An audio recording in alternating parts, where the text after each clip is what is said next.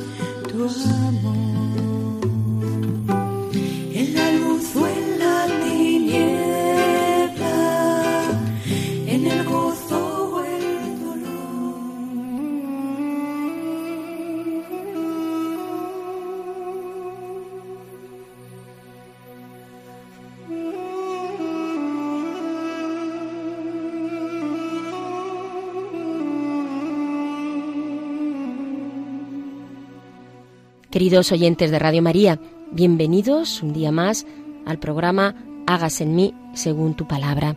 Les recuerdo a aquellos que formamos este equipo, Pilar Álvarez, el padre Carlos Rey Estremera, que desde Burgos nos habla siempre de los textos y nos invita a una reflexión, y quien les habla, ya saben, Inmaculada Moreno. Pueden ustedes, por supuesto, y les invito a que lo hagan, eh, a seguir poniéndose en contacto con nosotros a través del correo hágase en mí según tu palabra arroba gmail.com repito hágase en mí según tu palabra arroba gmail.com muchas gracias por todos los correos que nos envían por sus palabras de ánimo por las preguntas que nos hacen. Gracias aquí estamos para lo que ustedes deseen a su disposición. Claves para leer la Biblia.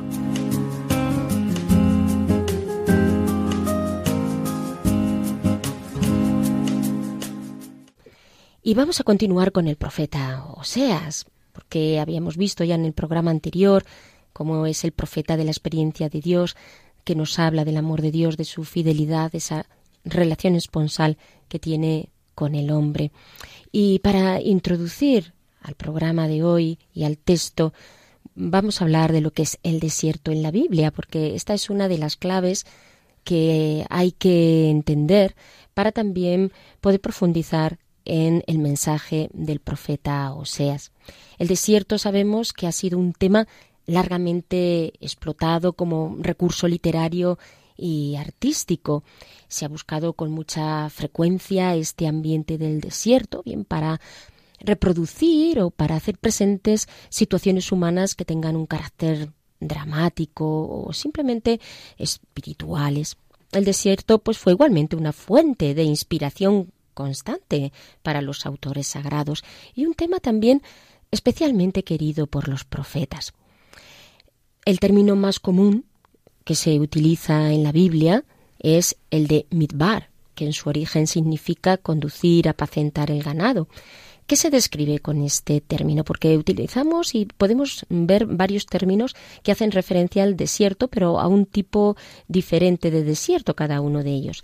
En este caso, el midbar se utiliza para descubrir una para describir una región solitaria, no totalmente estéril o desprovista de vegetación, pero sí una región de pastoreo. Es así como nos dice el profeta Jeremías: Llorad y gemid sobre los montes, lamentaos por los pastizales del desierto. En este sentido, es como la estepa cuando hablamos en castellano. Pero quizá el texto bíblico que más nos acerca a nuestro concepto tradicional del desierto sea el del libro del Deuteronomio 8:15. Desierto vasto y terrible, con serpientes de hálito abrasador y escorpiones, región árida carente de agua. Es lo que nos dice este texto del Deuteronomio. El habitante de Palestina, sin embargo, está más bien acostumbrado a una imagen del desierto un tanto cambiante, mm, porque a veces eh, reverdece algo, reverdece algo dentro de lo que es el desierto. El desierto bíblico cuenta además con fauna son citados concretamente el león, el chacal, el pelícano, el avestruz, serpientes y escorpiones en el desierto. Cuando en el lenguaje bíblico se describe una zona árida y estéril, en este caso se emplea otra palabra, la de Arabá, que tiene un particular acento poético y que se emplea con frecuencia como oposición a lo que es la tierra fértil. El Sarón, por ejemplo, ha sido siempre la llanura costera fértil por antonomasia de la Biblia, mientras que la palabra Arabat pues, ha pasado a designar como nombre propio la zona seca situada al sur del Mar Muerto. En el caso de que se hable de un paraje solitario, entonces se utiliza la palabra yesimón, o sea que vemos otra manera de indicar el desierto. O la palabra orbak también se utiliza hoy todavía en árabe para designar una situación de ruinas, por ejemplo, un edificio histórico en ruinas, para ello se utiliza también esta palabra. En fin, que vemos diferentes matices de lo que es el desierto y yo creo que estos matices nos ayudan también para entenderlo a nivel espiritual. En el Antiguo Testamento se nombran como unos 15 desiertos. La mayoría y los más importantes por su extensión están situados dentro de la península del Sinaí y en estrecha relación pues, con las tradiciones del éxodo de Egipto, como por ejemplo el desierto de Tan, el desierto del Sinaí, de Farán, el de Cádiz. Cinco más se encuentran englobados bajo la denominación general del desierto de Judea. Por ejemplo, al iniciarse la predicación del Bautista, eh, ha colocado pues, eh, también en el desierto al Señor, a nuestro Señor Jesús, que ha sido tentado en el desierto, como lo vemos por los evangelistas. En fin, topográficamente el desierto bíblico es muy accidentado, altas montañas, profundos valles, en la parte sur del Sinaí, colinas y baja montaña, barrancos profundos. Esta es la descripción del desierto de Judea. Pero lo que nos interesa sobre todo es este simbolismo del desierto, sobre todo por esta experiencia de Israel esos 40 años que pasa por el desierto, 40 años de purificación hasta que llega a la tierra prometida, de desprendimiento, porque incluso estaban apegados a, Egipto, 40 años donde se afianza la alianza y donde Dios les da los diez mandamientos.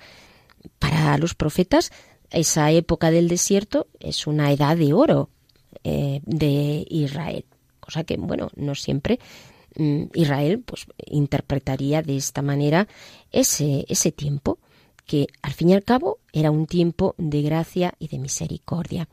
Oseas, el profeta que estamos tratando, habla del desierto en el sentido de llevar allí a la persona a la que quieres y eh, llevarla a la soledad para que se pueda producir este encuentro. Por tanto, he aquí que yo la seduciré y la conduciré al desierto.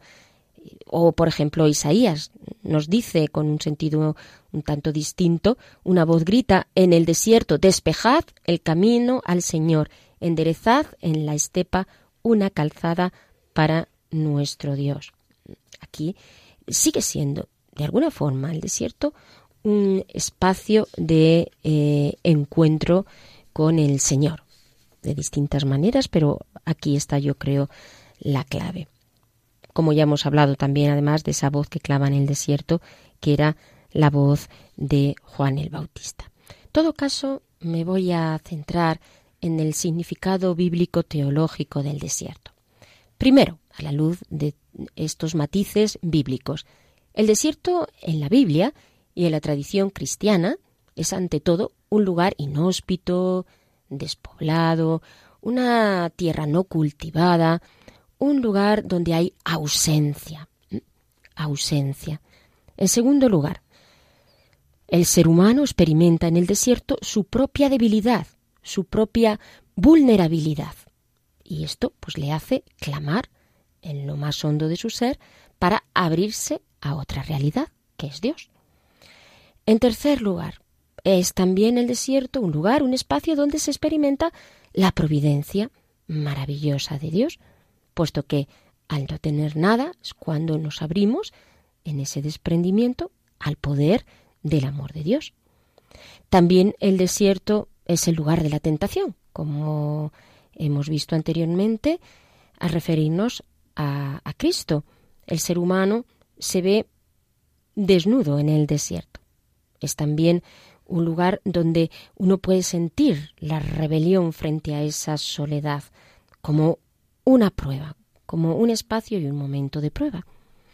Pero definitivamente el desierto es ante todo ese lugar de encuentro con el Señor. Dice Sergio Volgakov la siguiente frase que yo creo que nos puede ayudar. Vivir en el desierto significa no solamente vivir aparte de la gente, sino también vivir con Dios y para Dios. Luego, una vez visto este, esta simbología del desierto, y a modo de conclusión vemos como la estancia del pueblo de Dios en el desierto después del Éxodo fue un tiempo de prueba y de purificación, de providencia y de revelación. Elías se retira al desierto en un momento muy importante de su ministerio, en un momento de hastío, incluso de estar desanimado. Y entonces el encuentro con Dios, en el fondo del desierto, le renueva y vuelve a dar impulso a su ministerio. También la comunidad monástica de los eseños en el Qumran, en la orilla occidental del Mar Muerto, que existió durante casi dos años, dos siglos, perdón, desde un siglo antes de Cristo hasta el 70 después de Cristo, llegaba a tener varios centenares de miembros y vivían en este lugar en este lugar que es el desierto para mm, tener esta proximidad con Dios. Juan el Bautista predica en el desierto. Los padres del desierto, comenzando por Pablo de Tebas o Antonio Abad, florecen en los siglos IV y V y lo hacen en este ambiente de soledad, en este ambiente de desierto, puesto que deseaban este martirio que ya no era un martirio físico, pero sí un martirio espiritual para entregarse a Dios. Luego empiezan a nacer lo que serían los primeros cenobios, que hoy llamamos monasterios, como Compacomio o Basilio o Juan Casiano. Y ciertas órdenes religiosas han cultivado esta espiritualidad del desierto. Órdenes como, por ejemplo, mm, los cistercienses o sobre todo los carmelitas desde sus comienzos y después con la reforma teresiana. Y hoy en día pues podemos encontrar esta espiritualidad en Carlos de Foucault. Ya sabemos, este autor que vive de 1858 a 1916. En la actualidad hay cuando uno hace un retiro o ejercicios espirituales, mucho de esto tiene ir al desierto en este eh, sentido espiritual, ¿no? Llevado todos estos planos al más personal, podemos decir que el desierto que es es ir a lo esencial. Es diálogo con Dios, es desprendimiento, es saber que Dios es el absoluto, recordarme que Dios es el absoluto. Es un momento de entrega mayor a Dios. Es símbolo del anhelo del hombre de experimentar a Dios, permite esta experiencia del desierto palpar nuestra impotencia y suplicar la fuerza del Señor. Por ello, así, también en este programa y de la mano de Oseas, el Señor nos lleva al desierto y nos habla al corazón.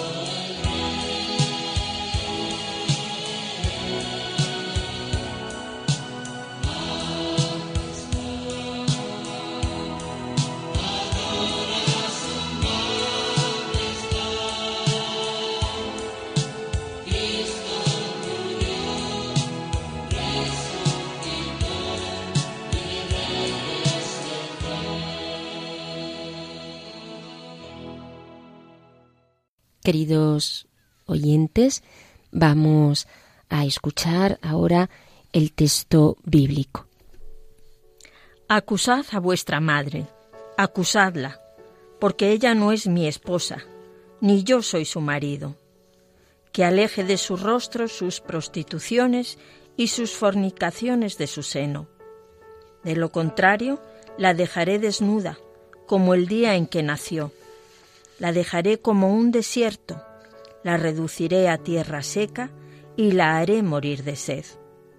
No amaré más a sus hijos, porque son hijos de prostitución. Su madre se ha prostituido, se ha deshonrado la que les dio a luz. Ella decía, Iré tras mis amantes, que me dan mi pan y mi agua, mi lana y mi lino, mi aceite y mi bebida. Por eso voy a cerrar su camino con espinos, voy a cercarla con una valla para que no encuentre más sus senderos. Irá en busca de sus amantes, pero no los alcanzará. Los buscará, pero no podrá encontrarlos y tendrá que decir, volveré a mi primer marido, porque entonces me iba mejor que ahora. No reconoció que era yo quien le daba el trigo, el vino y el aceite, quien prodigaba la plata y el oro que ellos emplearon para los Baales. Por eso volveré a tomar mi trigo a su tiempo y mi vino a su estación, y recobraré mi lana y mi lino con que ella cubría su desnudez. Descubriré su vergüenza a los ojos de sus amantes, y nadie la salvará de mi mano. Haré cesar todo su regocijo, sus fiestas, sus novilunios, sus sábados y todas sus solemnidades. Devastaré su viñedo y su higuera, de los que decía, Esta es la paga que me han dado mis amantes. Las reduciré a matorral, que pastarán las bestias salvajes. Le haré rendir cuentas de sus fiestas en honor de los Baales, a quienes quemaba incienso, ataviada de anillos y collares, para correr tras sus amantes, olvidándose de mí, dice el Señor. Pero yo la atraeré y la guiaré al desierto, donde hablaré a su corazón. Luego le restituiré sus viñas, haré del valle de Acor una puerta de esperanza, y ella me responderá como en los días de su juventud, como en el día en que salió de Egipto. Sí, aquel día, dice el Señor, ella me llamará marido mío y no me llamará más Baal mío.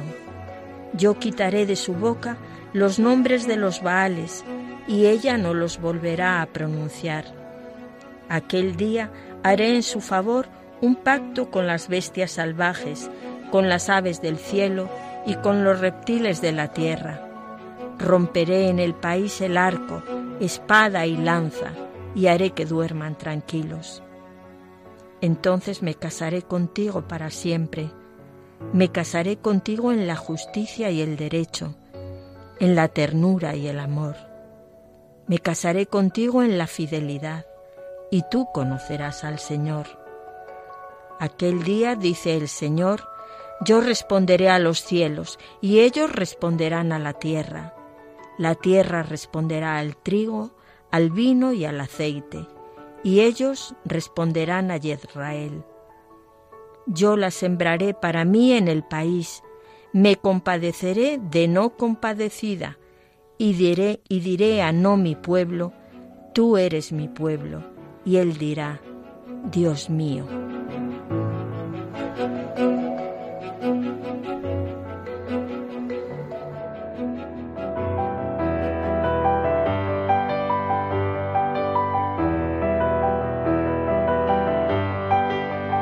Dios al encuentro del hombre.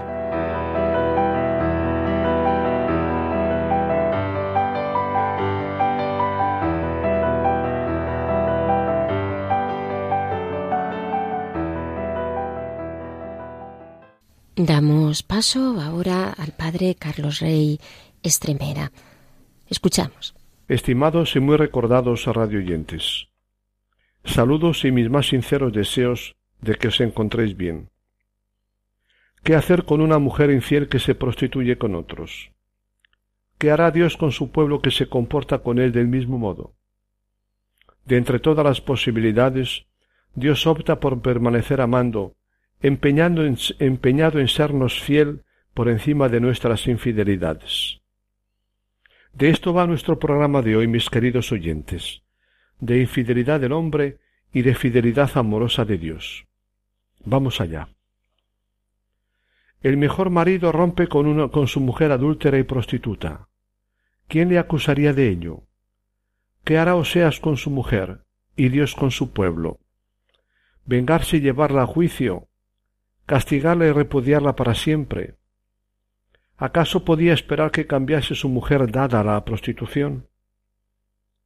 Según Oseas, Israel es la mujer que le obliga a Dios con sus prostituciones a decirle Ya no sois mi amada. Es el pueblo con el que Dios no puede menos de romper. Ya no soy mi pueblo. La primera experiencia que debe tener la adúltera es la del divorcio. Ha perdido todo derecho a ser perdonada, readmitida y amada de nuevo. Como el hijo pródigo de la parábola, no tiene derecho a volver al regazo de su Dios amor. Contra lo esperado, y al igual que el padre del hijo pródigo, el profeta nos da la sorpresa respecto de la actitud de Dios, relatando una experiencia personal. Dios me dio a entender, búscala de nuevo y vuelve a amar a la mujer que se te ha ido con otro hombre y se ha hecho adúltera. Pues así ama el Señor a los israelitas. Yo pagué por ella el precio, me la traje a casa y le dije, Durante muchos días quedarás ayuna de relaciones sexuales con hombre alguno, y yo haré lo mismo contigo. Dicho con otras palabras, el profeta sigue amando a Gomer a pesar de todo. Es su mujer adúltera, pero amada. Por ello la busca, la recupera, paga un precio por ella según costumbre de su tiempo para recuperarla y readmitirla junto a sí.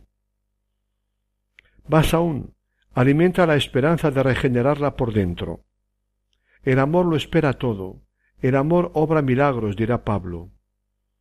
Frente a la desesperanza impuesta por la realidad, el amor pone esperanza.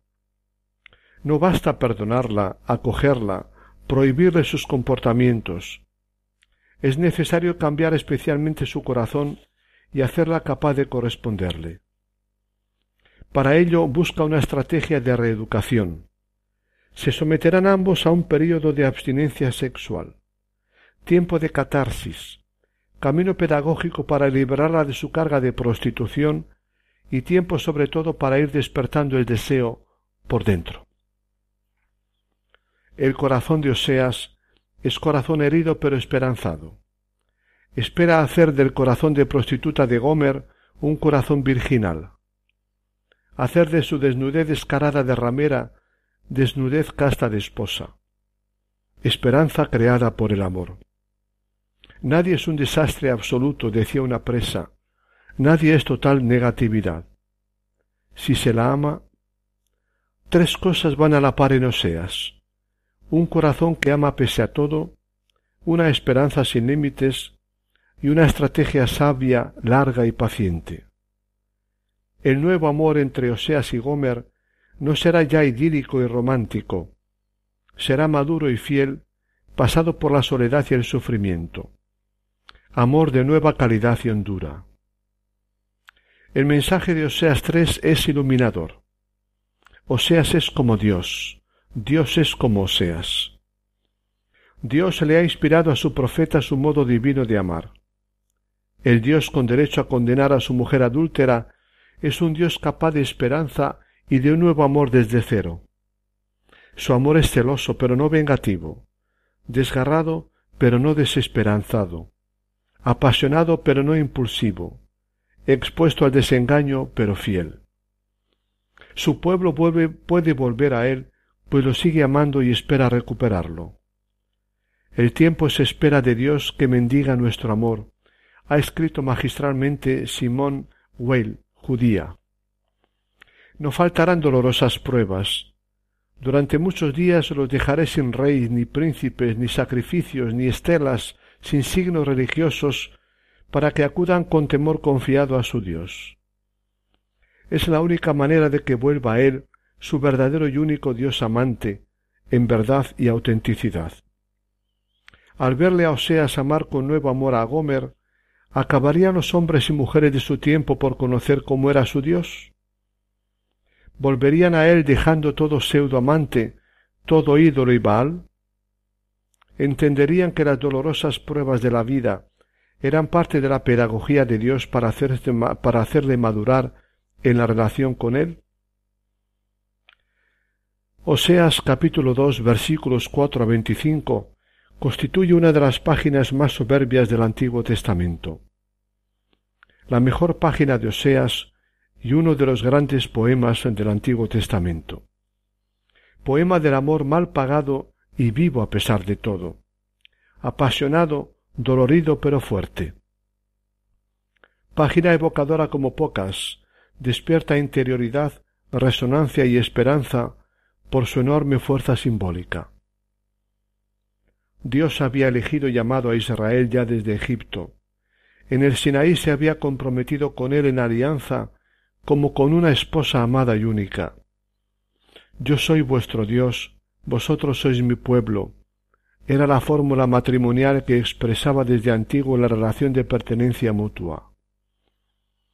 Dios esperaba de Israel que le correspondiese con amor, pero éste se ha entregado a muchos pseudoamantes a lo largo de su historia se ha prostituido y también desengañado. La, alianza del Sinaí ha quedado invalidada. Ella ya no es mi mujer, ni yo soy su marido. Con todo, Dios la sigue amando. Y su amor le lleva a inventar una doble estrategia, una pedagogía en dos pasos para atraer de nuevo hacia sí a su esposa, adúltera pero amada. Ante la infidelidad en la relación de pareja caben varias actitudes repudiar, chantajear, vengarse, olvidar o seguir amando. Si no ha habido amor o se ha apagado, no se sufre, se olvida y se abandona al otro o a la otra. Si el amor es posesivo y celoso, del amor al odio no hay más que una, un, no hay más que un paso, a un odio vengativo que buscará hacerle mal, quizá diciéndole no me interesas, te desprecio. Pero si le sigue amando porque el amor ha sido hondo y tiene dinámica de eternidad, se vuelve amor celoso que no acepta perderle. No puedo olvidarme, me importas y no me eres indiferente ni tú ni lo que te pueda pasar. Si no te amara, te abandonaría, pero no puedo. Por eso te busco, te acuso y te reprocho, y te invito. Si volvieras, este es el caso de Oseas con Gomer y el caso de Yahvé con Israel. Sin amor, olvido. Con amor no auténtico, odio vengativo. Con amor eterno por ser gratuito y hondo, amor dolorido y celoso que haría cualquier cosa por la amada. No puede abandonarla a su propia suerte. La sigue amando, pero al mismo tiempo no puede olvidar sus faenas. Es incapaz de pagar por la, con la misma moneda pero tampoco puede cerrar los ojos. Para atraerla de nuevo al amor hay que partir de la verdad, de lo sucedido. Por eso, primero una estrategia de cercamiento. Le hará experimentar su amor como celos, que son la otra cara de su amor. Sus palabras brotan de un corazón dolorido en forma de reproches y amenazas. Si no quita de su frente y de entre sus pechos sus señales de identidad de prostituta, yo no puedo volver a amarla. Por eso la dejaré desnuda y en cueros, como el día en que nació. La convertiré en estepa, en tierra yerma, la haré morir de sed. Israel, esposa infiel, debe pasar por vivir una experiencia de reducción. No es castigo, sino pedagogía. Ponerla en las condiciones adecuadas para que le nazca el recuerdo del primer marido debe experimentar lo que le pasa si se aleja del que es la fuente de su ser, de su felicidad y de su dignidad. No necesita el ser humano frustraciones y soledad en su corazón para llegar a los más hondos niveles de verdad? Dios no puede ser marido que hace la vista gorda o abuelo que permite todo.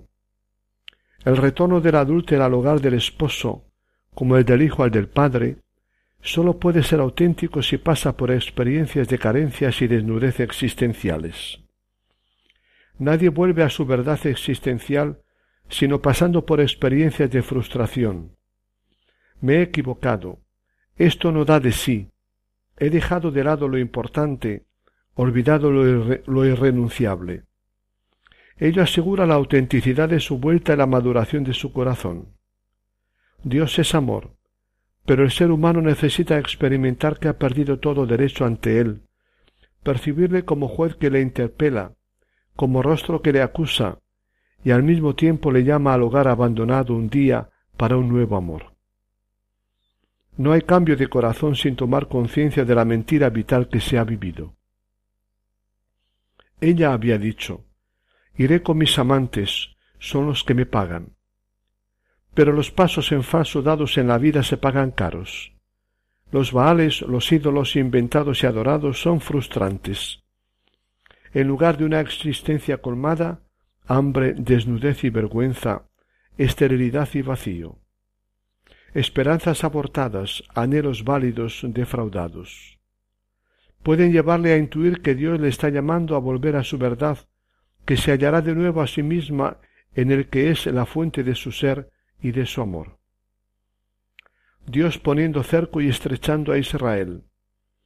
Pedagogía de Dios con el ser humano de todos los tiempos hiriendo su corazón por vías indirectas, por experiencias dolorosas que son el signo de su amor al revés. Quieren ser inicio de algo nuevo. Tarde o temprano, por fin, la mujer pródiga reconsidera diciendo Voy a volver con mi primer marido, porque entonces me iba mejor que ahora. En su corazón comienza su camino de vuelta. Su autenticidad está asegurada por la experiencia de una situación sin salida. Todas las mujeres, dice una escritora, llevamos dentro una potencial prostituta y una potencial asesina de nuestros hijos, pero llevamos también una potencial poetisa, una potencial enamorada, una potencial esposa tierna, una potencial madre amorosa. ¿Quién sacará de nosotros lo mejor que anida en nosotras? Todo hombre veraz consigo confesaría lo mismo. Tras la estrategia de cercamiento, la estrategia de una nueva seducción, la más importante y decisiva. Las situaciones de seducción, perdón, de frustración, son sólo el punto de arranque. Ante todo Dios es amor, no juicio ni castigo. Ante todo Dios quiere reenamorarla. Para ello me la llevaré al desierto, allí de nuevo le hablaré al corazón, la seduciré. La llevaré al desierto, al lugar del primer amor. Allí donde Israel había comenzado a conocer a Yahvé como su Dios Salvador, y asimismo como pueblo amado y libre gracias a él. Todo había sido uno. Como la experiencia de la mujer que se siente mujer al saberse amada por un hombre. Había que revivir aquella experiencia originaria del noviazgo. Dios conoce el corazón frágil y doble de su mujer. Por eso, mediante nuevas ternuras y cariños se propone remodelar su corazón, mejor dicho, educarlo, despertar y sacar de ella lo mejor que late en su corazón. ¿No es todo hombre y mujer un corazón capaz de lo mejor si se tocan sus mejores cuerdas? Amar es sacar de ti tu mejor tú, en una intuición feliz y profunda del profeta Pedro Salinas. Eso se proponía Dios. Como seas con su mujer, Dios es el paciente artesano de la riqueza del yo que lleva dentro al ser humano. Se empeña y espera alumbrar en el corazón de una prostituta el corazón virginal que lleva toda mujer y todo hombre en su interior no se resigna a ser como ser, a no ser amado. Como seas, también él se muestra mendigo de amor, como si necesitara ser amado por los hombres y mujeres creados por él. Para ello, quiere reiniciar desde cero para llegar a una nueva alianza de amor, esta vez de garantía. El amor que resurja no será ya ingenuo, idílico, romántico, sino amor profundizado por el sufrimiento y el sentimiento de culpa por un lado, por el perdón y la nueva seducción de Dios por otro. El desierto de Oseas capítulo 2 es una soledad habitada. En la misma Dios y su mujer en un nuevo viaje de novios cara a cara. Esta, infiel y adúltera, pero siempre en delante de un amor más hondo e tierno. Él, un Dios enamorado y enamorante. Empeñado en cortejar a Israel de modo definitivo, mostrándole su corazón amante, de modo que en adelante no pueda compararle con ningún otro pseudoamante ni dejarle por él. Dios emperrado en, regenerar el corazón prostituido del ser humano y conseguir un nuevo sí, un amor fresco, tierno y sólido al mismo tiempo, brotado del corazón. ¿No es este el problema de Dios con cada hombre y mujer, tentados de prostituirse de mil modos y con mil ídolos de todo tipo? Dios aguarda pacientemente que yo me digne finalmente consentir en amarle, dice Simón Well problema de un Dios que respeta la libertad del hombre, libertad inclinada a prostituirse de mil maneras, libertad que Dios quiere seducirla una y otra vez, el único modo de ganarla respetándola a la vez. Sólo una libertad enamorada y agradecida corresponderá al amor y será fiel. Dios, al igual que todo enamorado, se hace ilusiones. Allí Israel me responderá como los tiempos de su juventud, como cuando salió de Egipto.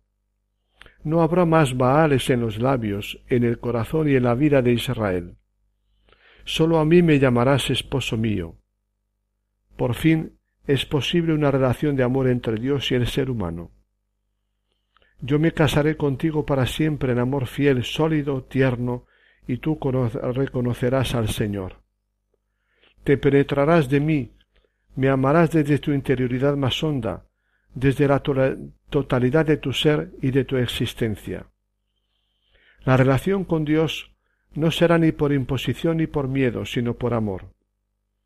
Por fin, el ser humano será capaz de experimentar a Dios como un tú incomparable, único y digno de amor agradecido. Yo seré tu Dios de verdad, y tú de nuevo serás mi pueblo. Y como en todo amor, la naturaleza es integrada en el diálogo del amor. A Oseas se le considera uno de los representantes más genuinos de una religión interiorizada y personalizada. Vivencia de Dios como mi tú más real, mi amor y mi esperanza, mi todo y mi absoluto, al que no le vendo por nada ni por nadie, a quien, a quien le adoro y le sirvo con gratitud. Dios por fin es un tú profundamente cercano, gozosamente reconocido y libremente aceptado por el ser humano. El Dios de Oseas está lejos de ser el frío Dios de los filósofos o el Dios relojero del mundo. No es el Dios que quiere dominar al ser humano por el poder, la ley, el orden o el miedo, sino el Dios amor que quiere ganarlo por la seducción.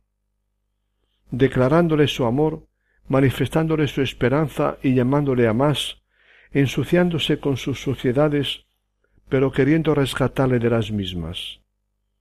Es su marido, o padre, madre más adorable. Concluimos aquí nuestro programa de hoy.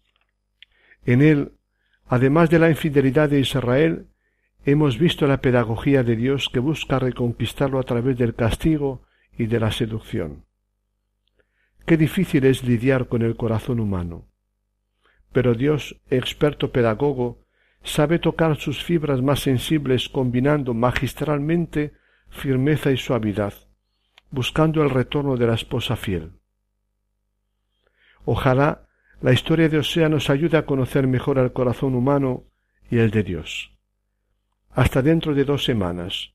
No os olvidéis de conectar con Radio María. Os esperamos.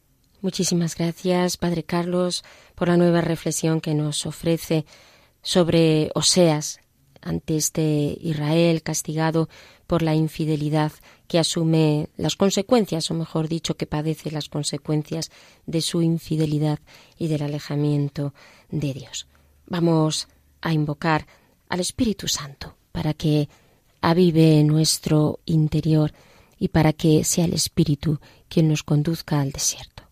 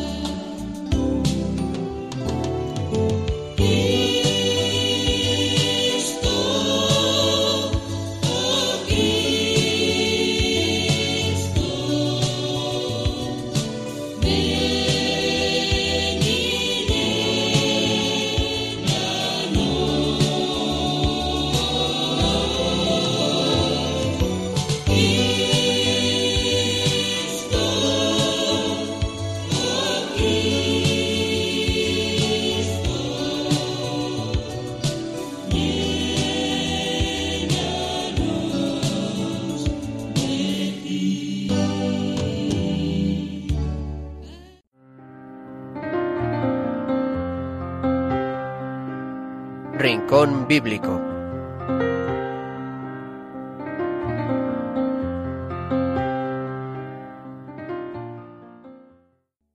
Les recuerdo, queridos oyentes, que estamos en el programa Hagas en mí según tu palabra y que pueden ponerse en contacto con nosotros a través del correo hagas en mí según tu palabra arroba gmail.com que estamos hablando del profeta Oseas.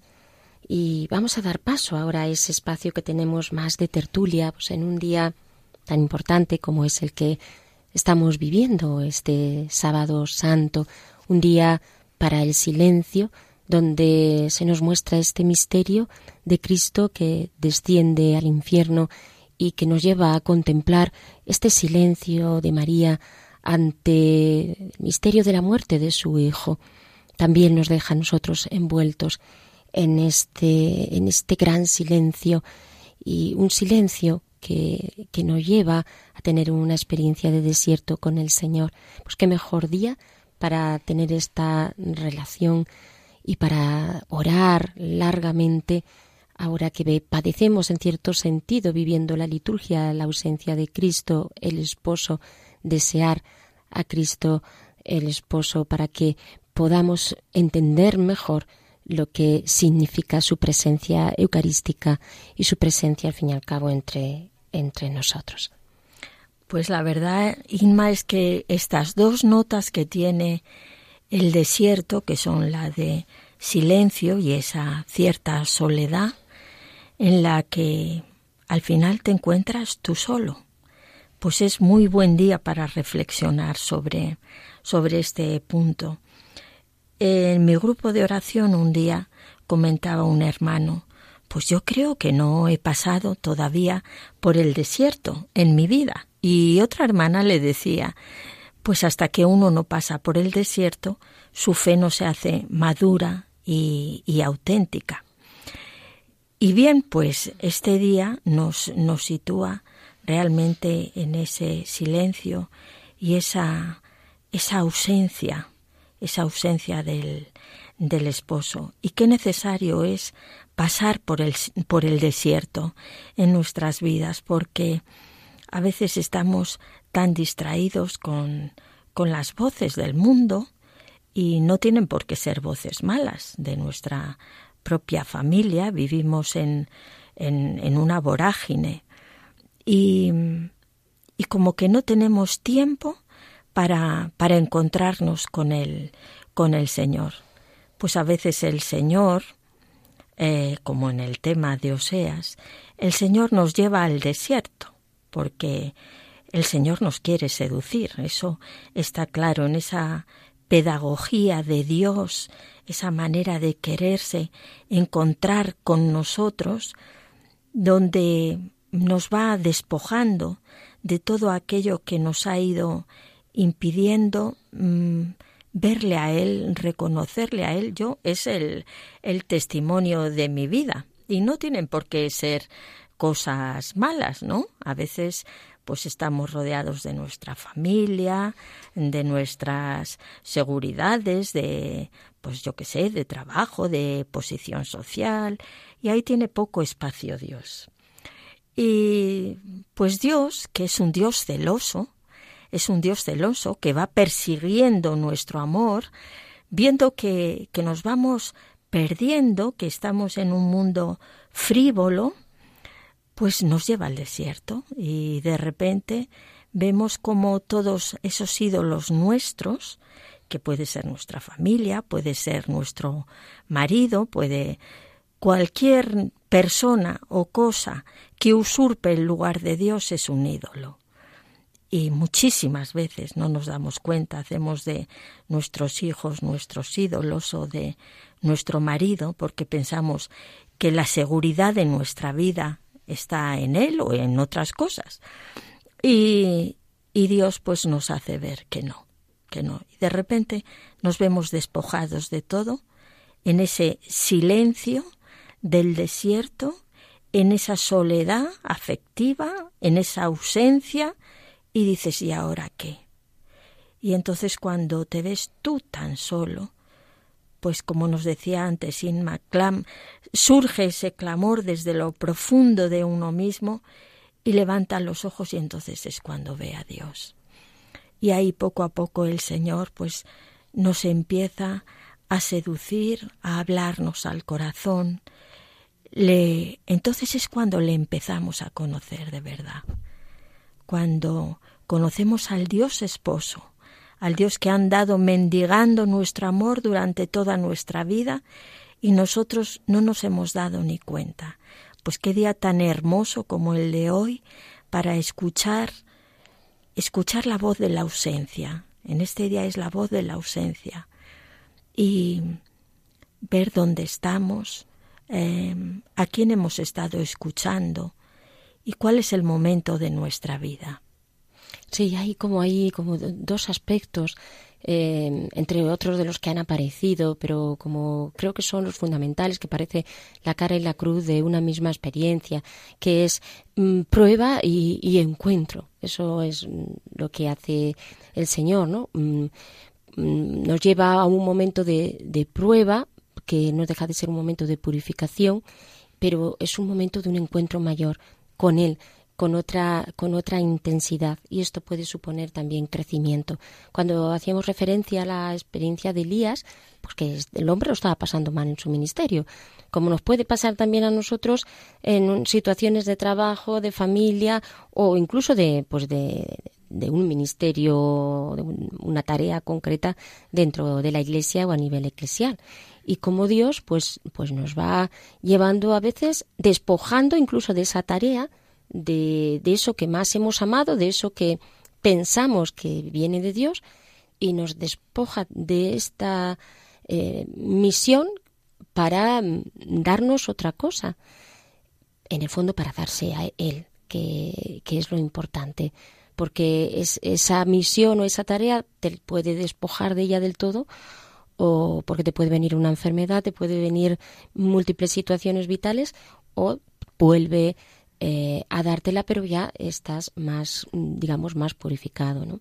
Eh, esto es una dimensión espiritual, pero yo creo que también nos haría mucho bien plantearnos eh, explícitamente cómo vivir una vida pues más de soledad y de encuentro con Dios, porque ahora tenemos tantas cosas que con ser legítimas, sin embargo, mm, nos distraen y es una vida muy distinta a como antes llevaban que tenían menos riesgos de estas distracciones, ¿no? Como la televisión, pues que en un momento te puede distraer, pero em, hemos de, evitar que no sea un medio que nos distraiga de Dios, sabiendo además que todo lo que hay en ella no siempre es, eh, nos va a llevar a Dios, sino más bien a veces todo lo contrario o Internet o todo este tipo de medios que también son buenos o el móvil. Hay tanto bombardeo de tantas cosas que parece que hablar del desierto hoy en día no, no es como muy factible, pero podemos, podemos hacer nuestros propios espacios. Eh, pues algo muy sano es quitar el móvil durante un tiempo, porque a veces vamos a la Eucaristía y si no le quitamos, pero seguramente es muy posible que le tengamos con el sonido bajo, pero, pero ahí le tenemos y para cuando vibre sepamos que estamos totalmente conectados a todas horas. Y hacer esta experiencia de desconexión mm, también, bueno, ya si pasa algo ya nos lo dirán y ya lo veremos pero que no nos atrevemos a hacer porque este mundo pretende tenernos conectados eh, siempre, pero el, Papa no hace esta diferencia entre estar conectado y comunicarse. Son dos cosas distintas. Eh, puedes tener esto, pero la comunicación a dónde llega es una comunicación en profundidad.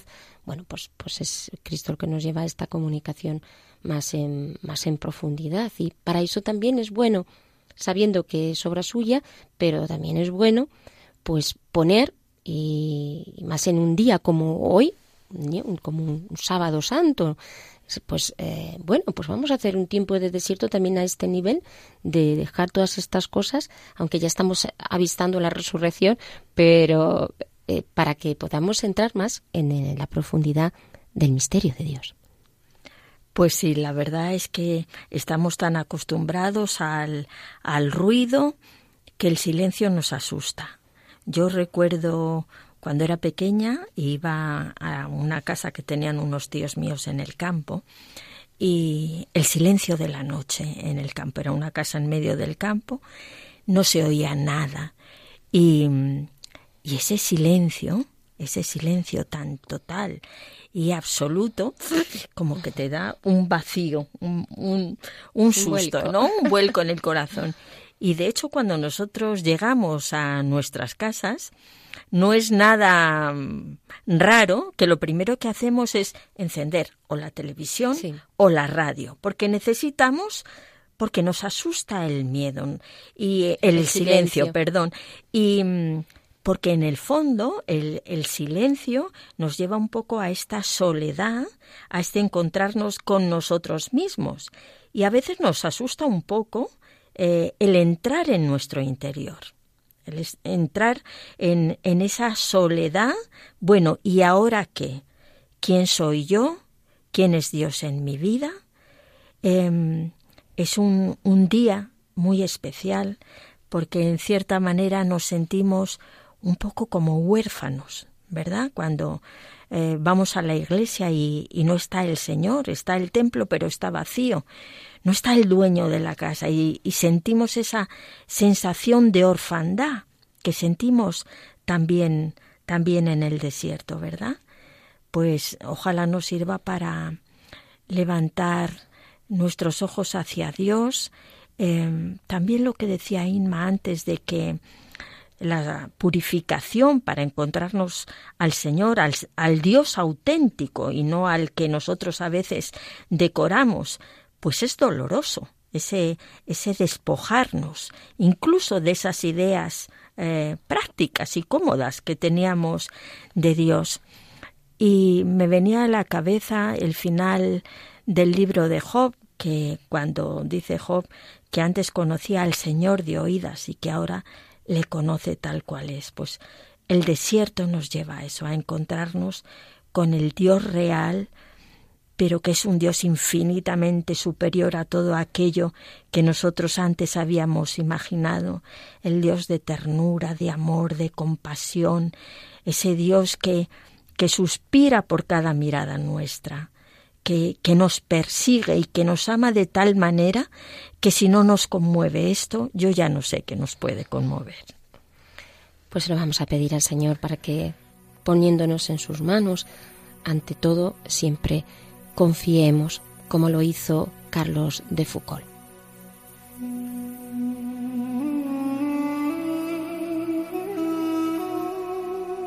Padre, me pongo en tus manos.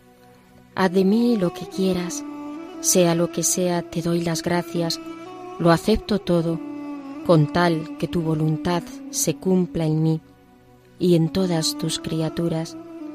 No deseo nada más, Padre. Te ofrezco mi alma y te la doy con todo el amor de que soy capaz, porque deseo darme, ponerme en tus manos, sin medida, con infinita confianza, porque tú eres mi Padre.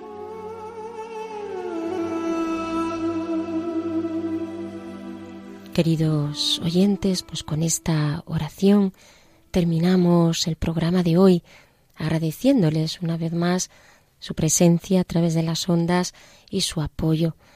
Espero y esperamos que este programa pues les ayude a tener este encuentro con el Señor. Hasta el próximo programa.